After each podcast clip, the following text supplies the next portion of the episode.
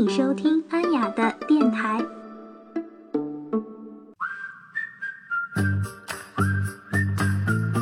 Hello，大家好，我是安雅，又见面啦。那这几期节目呢，我给大家分享了我在摩洛哥的经历。前几期呢，讲了讲我去过的那些城市的一些注意事项，比如说菲斯里面怎么防骚扰啊，还有撒哈拉里面我遇到了大风雨。还有海边小镇索维拉、艾希拉、丹吉尔的包车的注意事项，还有在马拉喀什迷路的经历。那大家可以点击我之前的节目收听，也可以给我留言。今天呢，我就跟大家聊一聊摩洛哥的吃。每次到一个国家呢，必不可少的任务就是品美食。那之前呢，搜攻略的时候呢，啊，就听说摩洛哥的美食并不好吃，啊，只能称之为食物。那今天呢，我就跟大家聊聊我在摩洛哥这半个月吃到的、喝到的各种东西。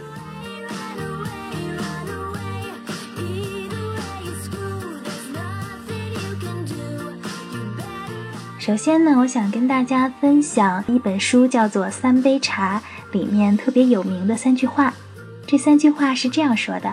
敬上一杯茶，你是一个陌生人；再奉上一杯茶，你是我们的朋友。第三杯茶，你是我的家人，我将用生命来保护你。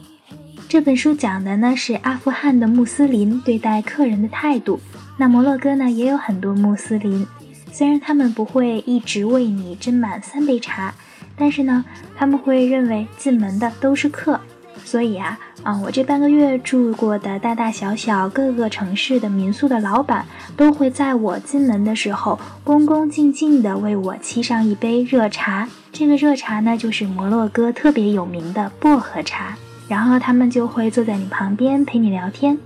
我们就先聊聊这种神奇的茶。薄荷茶呢，是用薄荷叶子加白糖熬出来的甜茶。一般呢是一公斤的茶叶加上十公斤的白糖和清水一起熬煮，所以啊，你可以想象这个茶是有多甜。那第一口进去的时候呢，你会被齁到，就是觉得哎呀太甜了。但是呢，我曾经尝试了一次不加糖的薄荷茶，就发现那个薄荷叶子真的很涩，那种涩涩的口感很陌生啊，味道特别的窜。那其实正是因为薄荷茶里面加了这么多的糖，糖的存在很好的遮掉了薄荷叶子涩涩的口感，这种搭配很完美。那一般主人给你倒茶的时候呢，会把银质的或者铜质的小茶壶举得高高的，以一种很优美的弧度将茶水倒入杯中，最后再放上几片薄荷叶子，那传统的薄荷茶就完成了。薄荷茶的颜色特别的好看。杯子一般有那种柔美的花纹，看上去就是赏心悦目。当滚烫的茶水静静地摆在你面前的时候，热气腾腾的、徐徐上升的烟，旅途上的辛苦就感觉淡了很多，心里呢就已经开始变得甜蜜了。另外呢，我想说一下，这种薄荷茶的茶壶呢都非常的漂亮，有点像阿拉丁神灯里面的那种感觉。茶壶的脖子会细长细长的，线条特别的柔美。就是整个沏茶的过程呢，让你感觉就是一种视觉的享受。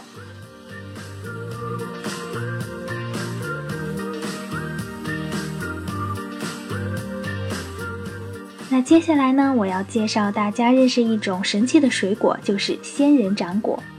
在摩洛哥，街道两旁都随处可见推着小推车，就是我们。啊，以前那种拉砖的平板车上面就堆满了这种仙人掌果，在摩洛哥，马路两旁都是仙人掌，然后仙人掌上面就会结这个圆圆的椭圆形的仙人掌果，青色的呢是生的，然后呈橘黄色的就是熟了的。啊，因为我比较少见多怪嘛，我是第一次见到仙人掌果，觉得特别有意思。而且它道路两边的仙人掌上面挂着那个果子，把仙人掌的叶子都给坠弯了，所以可见它那边是多么盛产这种水果。仙人掌果的味道还是蛮甜的，吃多了呢会感觉有一点点腻，但是很清口。然后建议大家一定要试一试。仙人掌果里面抛开了呢，就全是它的籽，是一种很硬的籽，但是当地人是不吐籽的，然后是硬吞下去的。说是对身体非常的好，啊，我们当时在马拉喀什的一个摊位旁边，然后就犹豫的看着当地人在那围着吃仙人掌果，然后就犹犹豫豫的不知道是什么。这时候，一个当地的大叔呢，就看到我们在旁边观察，然后就跟我们说：“这个水果特别好吃，你们一定要尝尝。”然后我们就试了两个，吃一两个的时候还是能接受的，吃多了呢，真的感觉吞咽困难，因为那个籽实在是太硬太多了。但是我建议大家都可以试一试，它价格特别的便宜，大约是一块钱人民币一个。啊，提醒大家的一点呢，就是你千万不要自己动手挑你想要哪个果子。因为上面有很多很小很小的仙人掌的刺在果的皮上，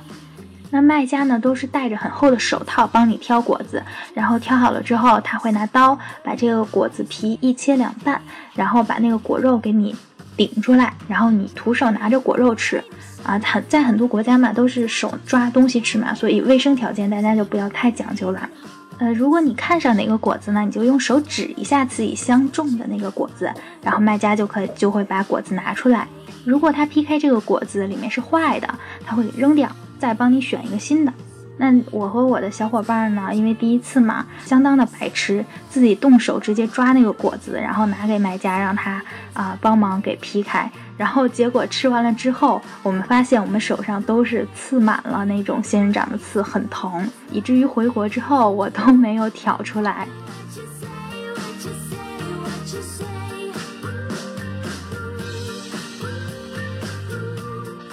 那说完仙人掌果，我们来说点儿。主食，一个特别特别有名的主食，大家应该都听过，叫塔吉锅。然后某宝上面也有卖这种锅的。这种锅的形状呢，就特别像一个尖顶的帽子，圆锥体的，是瓷的。然后下面有一个扁平的盘，也就是这个圆锥体的帽子扣在这个盘上啊，就是这种塔吉锅。这种塔吉锅的特别之处呢，就是可以用很少的水做出料理来。这个呢是在水资源极其珍贵的摩洛哥特别流行的一种食物。那经过改良后的塔吉锅呢是可以直接烘烤的，从而呢也风靡了世界。但是我一直想不明白的一点就是为什么摩洛哥的塔吉锅里面不搁盐？那也就是说呢，我吃的每一个塔吉锅都是没有咸味儿的熬菜，它也不是炖，因为没有水嘛。然后就是把菜就是干干给熬熟，就特别想哭啊！他切的那个蔬菜就是很大条的胡萝卜，很大条的瓜，然后也不知道那是什么瓜，然后很大块的土豆，然后再加上很大块的鸡肉，而且那个鸡肉没有味道，很柴。哦，我不知道口轻的人会不会喜欢这种食物，但是我和我的小伙伴真的特别不喜欢。因为之前有了解过摩洛哥，呃，基本做饭不搁盐嘛，所以我们在飞机上的时候，提前把飞机餐上面的小盐包和小胡椒包拿下来了，然后真的是起了大作用。在沙漠里的时候，一桌小伙伴都是中国人，呃，路上遇到的，然后大家吃着没有味道的塔吉锅，很伤心。这时候我就拿出了我的小盐包，然后所有人哇说，呃，太有先见之明了。但其实呢，呃，如果你在平时在餐厅吃塔吉锅，或者说你在你的旅社吃塔吉锅，然后觉得很淡的话，你是可以管他要盐的，他肯定是给的。但是他们一般都不吃这个盐的，哎，就是真的想不明白啊！所以我这辈子都不想吃塔吉锅了。那最逗的是呢，我在旅社的时候啊，有一个巴基斯坦的大叔，然后我们跟他聊天。他跟我们说呀，他之前去过中国，他觉得中国的饭不好吃，觉得摩洛哥的饭特别好吃。哦，我就当时想，没有盐的饭能好吃到什么地步呀？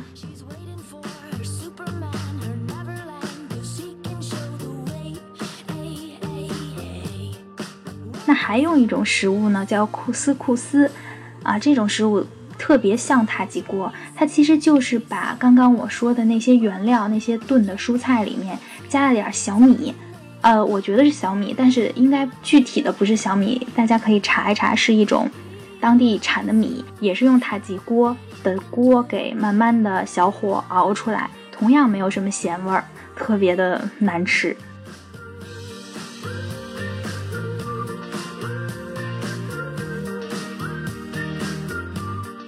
那当然也有好吃一些的东西了哈，啊，有一种特别 local 的食物，是我在马拉喀什的时候啊，那个日本大叔，如果你听过我之前节目，就应该知道有个日本大叔带着我们，然后走到了当地人聚集的地方，然后我们跟他说我们想吃一些 local 的东西啊，就那种小摊贩的东西，然后我们就走着走着遇到了一个小门脸，那个小门脸上卖那种吃的啊，就是说把一张有点像发面饼的东西，大约是两个手掌大，圆圆的。然后他把中间切开，然后掏啊掏啊，给你掏出一个空间来，然后在里面加上各种馅料。而，这个馅料有有的地方你可以选，有的你可能没得选。一般这个馅料里都包括橄榄，然后特有特殊的酱料、辣椒，还有你选择的肉或者鸡蛋什么的。啊，肉有什么鸡肉啊、牛肉啊、杂碎啊、香肠啊等等。然后把这些东西拌在一起，然后再给你加到这个饼里面。啊，你听着就很杂乱，对不对？而且也很脏，因为他们都手抓东西嘛，手拿钱，然后又拿手做这些东西，看上去真的也挺脏的，但是真的很好吃。我觉得他们当地的那个酱料啊，味道特别的香，比那个没有盐的塔吉锅要强了不知道多少倍。然后这个东西好吃到我们日后每天都吃，每个地方都有，每个地方的价钱不太一样，但是都不贵。那因为我们实在不知道这个叫什么名字，所以我和我的小伙伴呢就给它起了一个特别形象的名字，叫做“饼加一切”啊，真的特别形象。那最喜欢的呢，就是在离开摩洛哥的时候啊，到了卡萨布兰卡，然后在街头买了一个只加鸡蛋的这种饼啊，它呢就是把鸡蛋呃压碎在饼里面，然后倒上油，它那个油特别香，倒了好多好多油啊。嗯，平时如果在家这么吃的话，肯定会觉得不健康。但是它那个油啊，喷香扑鼻，我们狼吞虎咽的吃完，然后才上了飞机，感觉特别的满足。那吃法真的很 local，我也建议大家去试一试。啊，我是没有拉肚子，可能是我的肠胃比较好吧。那这种饼加一切的一个变体呢，就是面包加一切啊，也就是他们所称的 sandwich 三明治，特别像赛百味啊。这些东西同样可以选择啊，但是同样的不要讲究那个卫生条件啦。这个味道呢一般般，不够咸，就比较偏淡。然后但是它会配上现炸的薯条，薯条很好吃。但是有些地方的薯条一看就是啊，你一吃就是那种炸了很多遍的。这种长条的面包三明治同样也很便宜，就是会比较干。那在马拉喀什呢，我还吃到了当地的酸奶。这个酸奶呢是当街卖的，有点像呃路上的早餐早餐桶里面的粥，然后他给你盛一碗，然后同时呢给你加上一些果粒，水果粒是鲜果粒，然后撒上巧克力酱。相当的甜，是那种甜腻的甜，不能吃多，吃多了之后会特别的渴。但是我一直搞不懂为什么摩洛哥的饭菜不放盐，但是茶呀、果汁啊、酸奶啊又甜的不要不要的。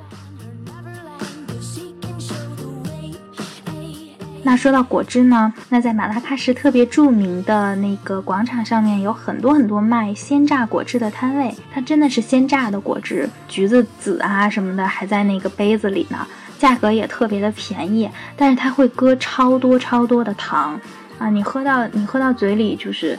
又甜又酸，怪怪的味道，但是很解渴。那建议生理期的女生就不要喝了，因为特别的冰啊！我不知道它为什么一拿出来就那么冰，有可能那个果子就是冰的。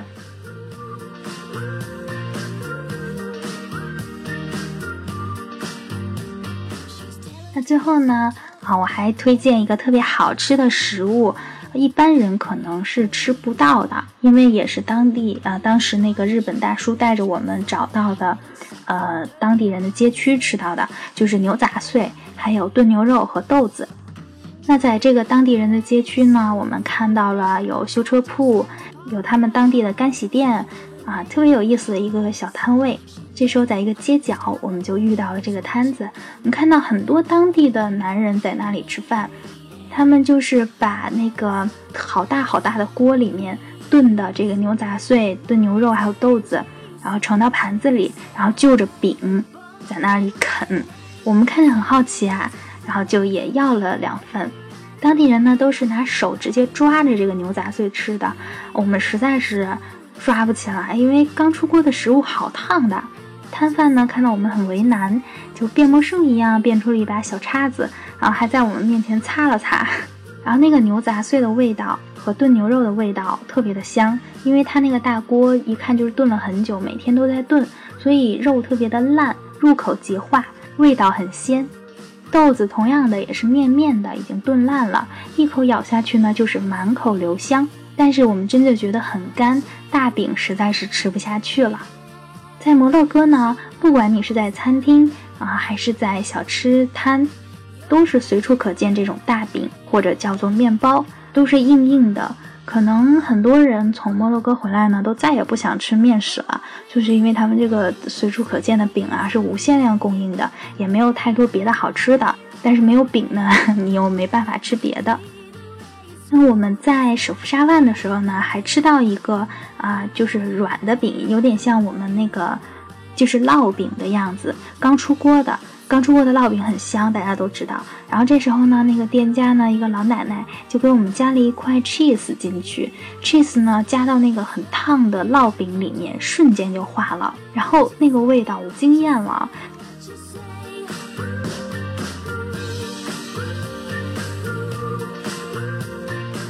那所以总体来说呢，我觉得摩洛哥的正餐并不好吃，还是走街串巷的小吃味道好。也希望在摩洛哥旅行的你呢，有一个当地人带着，可以吃到很地道的一些小店的美食。那接下来的节目呢，我还会给大家介绍一下摩洛哥的一些注意事项，很适合自助游，尤其是女生来收听，希望可以给你带来帮助。那我们下次再见啦！